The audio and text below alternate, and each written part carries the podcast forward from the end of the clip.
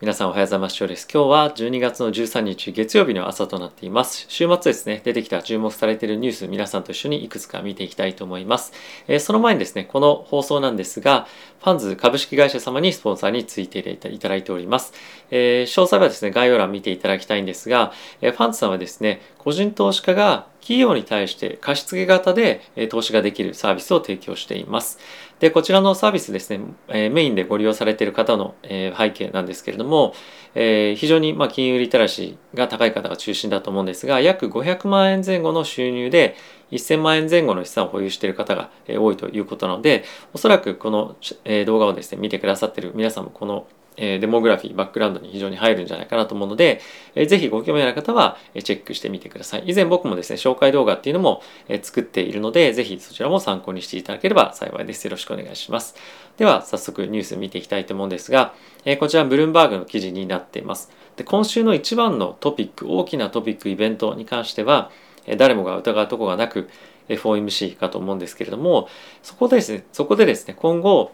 どのようなスピード感で利上げをですね行われていくかっていうのがやっぱりあの今マーケットが注目しているポイントになっているかと思います。でそれと同時に来年2022年のアメリカの経済そして物価がどのような成長を遂げるかっていうのが、まあ、同時にですね注目されているポイントになってるかと思います。でなぜかなぜこのポイントが今非常に注目されているかというと結構ですねここ最近利上げ観測から短期の金利っていうのは、まあ、上がってきてるんですね。にもかかわらず長期の金利はちょっと下がってきてるんですよ。でこれは何を意味しているかっていうとアメリカの経済が思ったよりも成長できないんじゃないかっていうのが一つあると思います。で、え来年についてはですね結構本当にいろんなところで、え物価上昇はまだ続くかどうかわからないけれども今の需給の逼迫状況っていうのがそんなに改善されないことによって景気がどんどんどんどんスローダウンしていく方向の予想が出てるプラスオミクロンだったりとかまあ先週末ですねハリケーンとかっていうのもありましたけれども、まあ、そういったいろんなあの経済的には悪いニュースがどんどんどんどん出てくることによってアメリカの経済の成長性について少し危ぶまれています。でさっき言ったこの金利の関係についてはちょっとあの難しいので詳しくは解説はしないんですけれども今っていうのはこの金利短期の金利が上がっていって長期の金利が少し下がってきてるこれは成長性が乏しくなることっていうのも、まあ、あると思うんですけどもこれ下がってきてるんですね。でこの動きっていうのは比較的そのリセッションに入る前だとか経済が後退していくタイミングで起こる動きで結構あの注目注意されています。で今のところはまだこの動きが始まったばっかりっていうとちょっと語弊がありますけれども、まあ、この1ヶ月弱のタイミングで起こっているようなことなんですよね。で来年以降どうなるか分かりませんが今回のこの FOMC でどういう形で中央銀行が利上げに対してのスタンスを取るかっていうところとあとは来年実際に実体経済がどういうふうな成長を遂げられるかっていうところが今後密接な関係をあの関係がまああのなんて密接な関係がとかそれが非常に株式市場に大きく影響してくるポイントになってくるので今後も注目して見ていっていただけたらなと思っております。おそらくこのあの見方については結構僕は正しくなる可能性もまあ比較的あるなと思っていて結構やっぱりその株式市場っていうのは感情に身を任せて動いているなんか動物みたいな印象があるんですが、えー、債券市場っていうのはですね非常にまあ、頭がいいじゃないですけど、まあ、そういうプロの投資家のマーケットなんですよね。なので、まあ、データの分析だったりとかそういった非常にデータをもとにいろいろと取引されているというようなまあ印象がありますと。まあ、そういったこともあって、まあ、結構ですねあの歴史歴史的に見ても債券市場の見方が合ってたっていうことは多いので、まあ、そういったところは頭に入れながら今後も投資の戦略ですね練っていきたいと思います。基本的にはまだアメリカの株式市場上がっていくんじゃないかなと思う一方で来年のアメリカの成長率だったりとか利上げのスピードですねやっぱり非常に重要なのは。その辺をどういうふうに FRB がコミュニケーションしていくかっていうのも非常に重要なポイントになってくるのでえー、ぜひ皆さんもそのあたりはお見逃しなく見ていただけいただければなと思っております。はい、他に注目していきたいニュースなんですが、えー、トルネードですね。あの竜巻なんですけれども、アメリカの方で週末、えー、いくつものトルネードが発生して、特にケンタッキーだったと思うんですけども、非常に大きな被害を受けていますと。で現在ですね5万6千人ぐらいの方が、ま、電気がそこに届いてないような状況で、生活をしているというような状況らしいです。でこれはですね政府として今後もちろん支援していくような方向性になっていくとは思うんですが今アメリカとしてはですねあのなかなか予算が捻出できないしないというような状況になっている中でしかもこの年末の非常に寒い時期なのでこの辺りはですねあの本当に被害に遭った方もものすごく大変な思いをされていると思いますし復興もこの年末のタイミングで思ったように進まないんじゃないかなと思うんですよね。で、えー、そういったこともあってアメリカの経済マーケットはちょっとこれに対してあのなんていうんですかね過剰な反応をする可能性が、まあ、過剰な反応っていうか分からないのであのちょっと強い反応を示す可能性も、十分あるんじゃないかなと思っています。はい、なんでまあマーケットを開けた後先物が、どういった動きをしてるのかっていうのは一つ見ておきたいなと思いますし、まあ、これがアメリカ時間になってえ例えば下落で始まったとしたらそれがさらに下落していくのか、まあ、もしくはあのそんなに経済的には心配するようなイベントではないというふうになるのかえもしくは FOMC 前なので、まあ、そんなに動きが出ないのかっていうのは、まあ、結構重要なポイントかなと思っているのでこの辺りも合わせて見ていきたい、えー、点かなニュースかなと思っております。はい、あとはですね2020 2年今回ですね大きく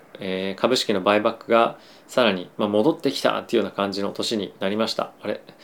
後ほど、あ、出ましたね、チャート。こちらがですね、クォーターごとのバイバックの、ボリュームなんですけれども、まあ、史上最高のバイバックを記録したような、えーまあ、クォーターになってました234.5ビリオンというふうになってますけれども日本円で25兆円ですねこれ S&P500 だけの対象なんですけれども非常に力強いバイバックありましたが、まあ、これはですねあの見方いろいろあるかなと正直思っています。株式の評価する上で EPS、アーニングパーシェア、1株当たりの利益ですね、非常に重要なんですけれども、これをどういうふうに押し上げ押し上げるかっていうと、2つあると思って、純粋に売上を上げて利益率を高めて、え、アーニングパーシェアを EPS を高めるという方法と、あとは、えっ、と、市場で取引されている、まあ、いわゆる発行済みの株式総数というところを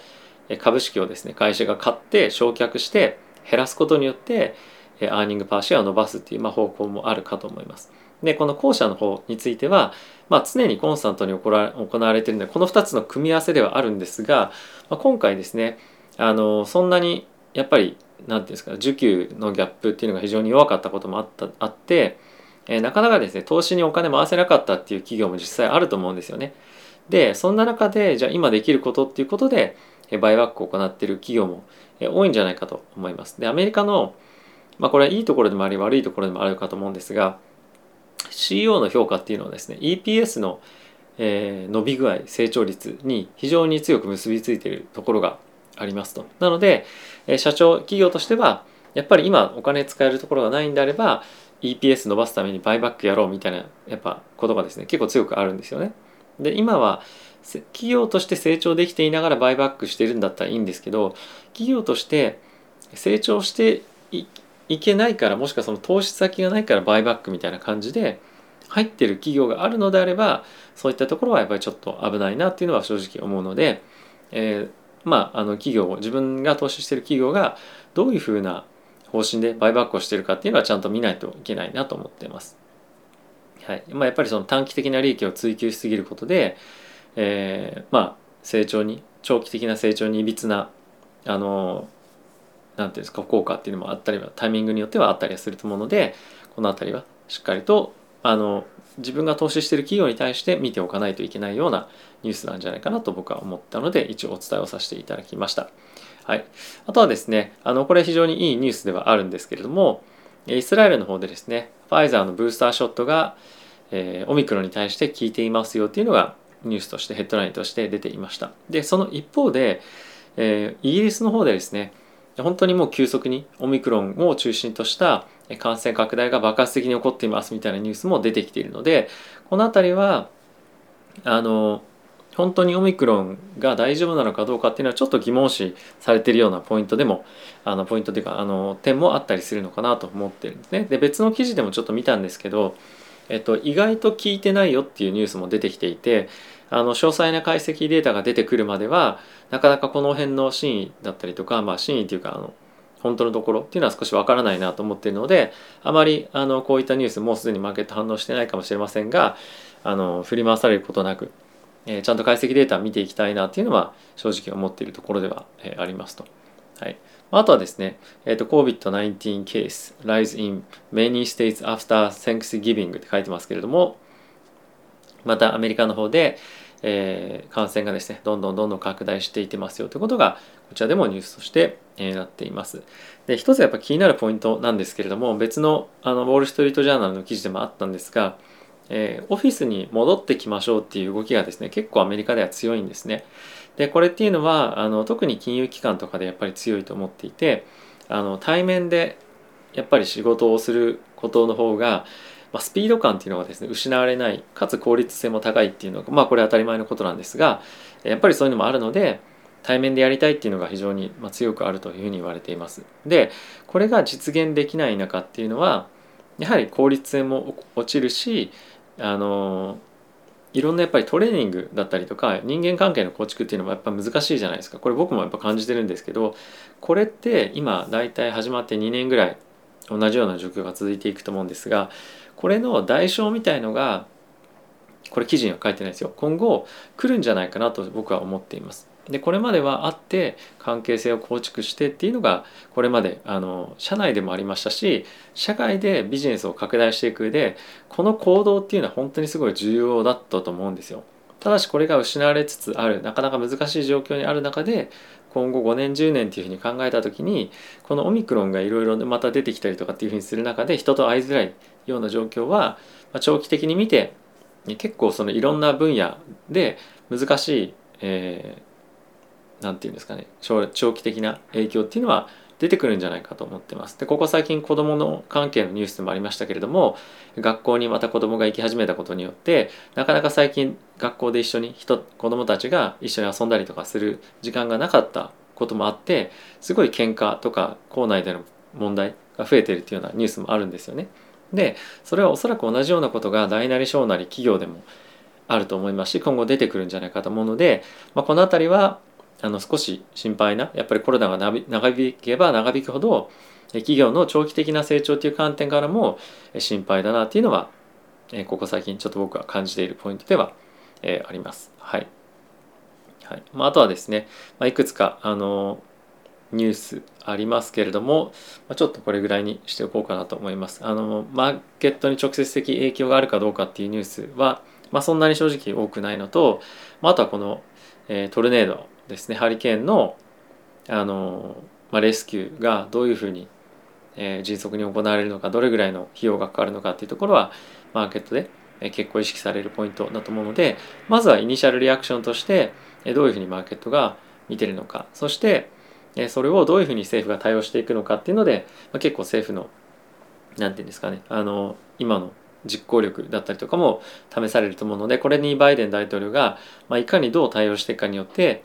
さらにまた来年のですね中間選挙の影響とかっていうのもあったりするのであのしっかりと見ていきたいなとは思っております。はい。ということで、えー、ちょっといつもとは違うような放送になりましたけれども、えー、ぜひ何か一つでも参考になれば嬉しいです。ということで、また次回の動画でお会いしましょう。さよなら。